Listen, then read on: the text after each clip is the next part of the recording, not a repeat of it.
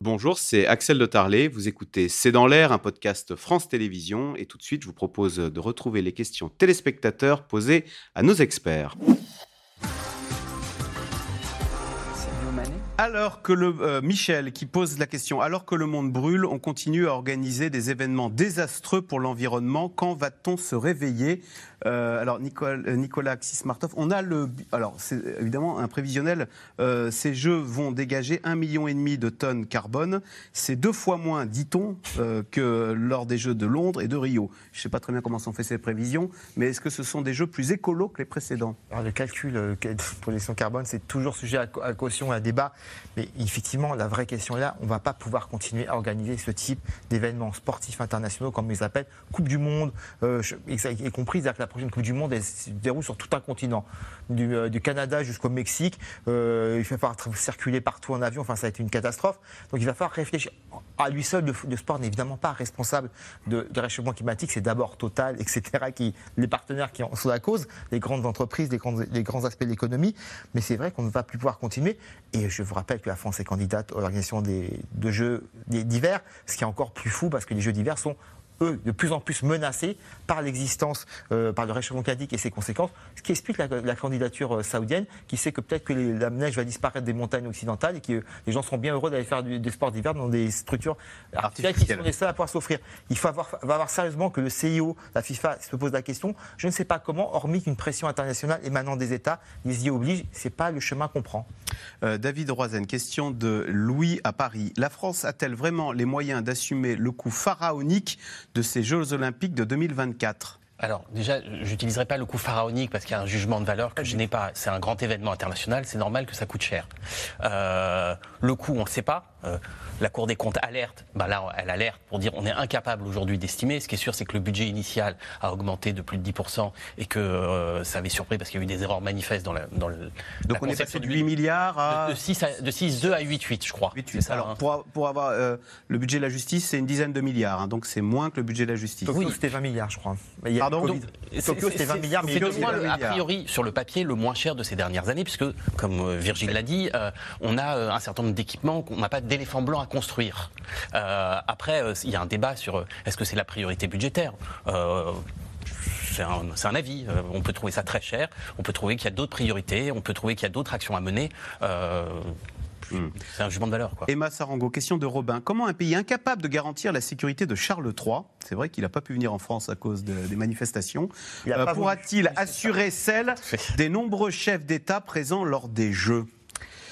Alors, euh, effectivement, la venue de Charles III était au moment des, émeutes euh, dans les. C'était les manifestations de retraite. Dans les manifestations des, retraites. Bon, euh, il y, a, eu les émeutes aussi qui ont effrayé le monde entier. Hein. Il y a eu les émeutes et il y a eu une, un des points qui a posé problème dans la question des transports dont on parlait tout à l'heure, c'est de la possibilité d'un mouvement social pour la mise en concurrence des bus en, région mmh. parisienne qui a été déplacé du coup pour éviter un éventuel euh, conflit social. Oui, euh, ça peut inquiéter, effectivement. Je, pense encore une fois moins que les transports, en tout cas en ce qui concerne les délégations, euh, mais ça peut inquiéter cette sécurité. Mais je pense qu'on va revenir là où on était au, début d'émission.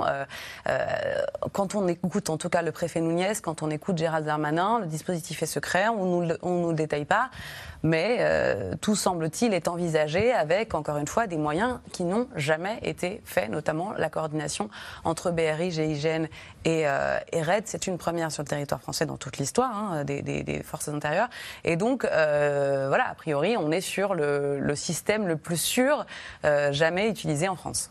Oui. Sur, ça, je voudrais quand même dire que, et c'est ce que je pointe dans la note auquel vous faites, à laquelle vous avez fait référence pour la fondation, réalisée pour la Fondation Jean Jaurès, c'est que depuis le début, le discours, c'est que tout va bien tout est parfait. Ça va être les meilleurs jeux, les, plus, les, les, moins onéreux, les plus éco-friendly, euh, la sécurité ça ira, le transport ça ira.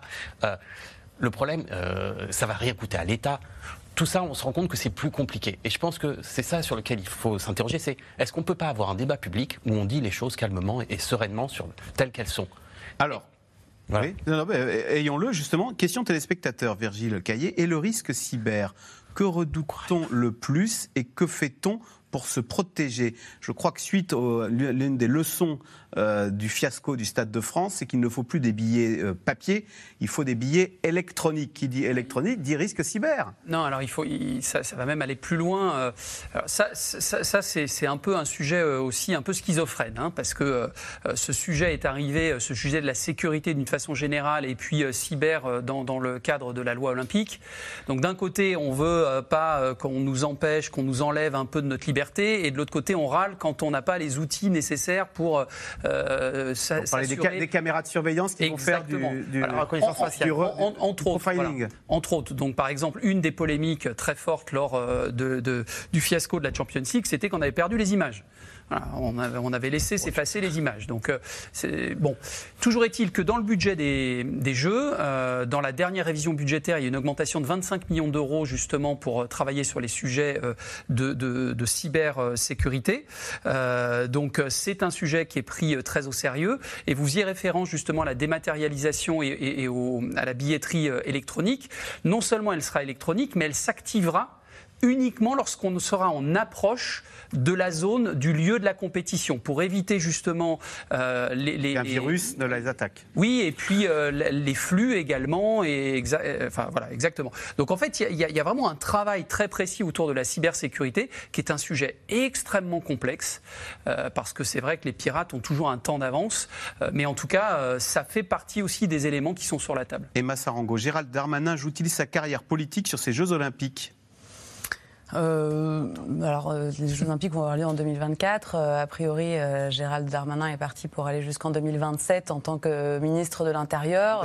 il est déjà comptable du fiasco du Stade de France. Oui, il l'a jamais dit. Hein. Oui. Au début, il a accusé des supporters anglais. Oui, oui. Il, a, mais globalement, il n'y a pas trop de débat sur le fait que euh, le ministère de l'Intérieur euh, français a été pointé du doigt dans sa gestion, effectivement, de, cette crise au, Stade de France. Et euh, la raison pour laquelle il a, à partir de l'été dernier, convoqué des réunions tous les mois avec tous les acteurs de la sécurité, qu'il a changé aussi la personne qui était Monsieur Gio au ministère de l'Intérieur pour avoir une personne avec un petit peu plus de, de poigne et de connaissances, euh, euh, voilà, fait que montre qu'il prend le sujet très au sérieux et qu'il sait que c'est un sujet important. Un mal pour un bien à vous écouter. Hein. Vous avez l'air de dire ce, ce, ce fiasco du Stade de France. En tout cas, ça a été une alerte. Moi, je pense qu'effectivement, ça va nous permettre de progresser. Qui est prêt à déguster un verre d'eau de Seine? L'eau de la Seine, on pourra la boire peut-être un euh, jour. En fait, quand on nage dedans. Commençons par s'y baigner. Commençons par s'y baigner. C'est d'accord. Merci beaucoup d'avoir euh, regardé, participé à ce C'est dans l'air. Euh, lundi, c'est Maya Loquet que vous retrouverez pour présenter l'émission. bon week-end sur France 5 et à lundi avec Maya Loquet.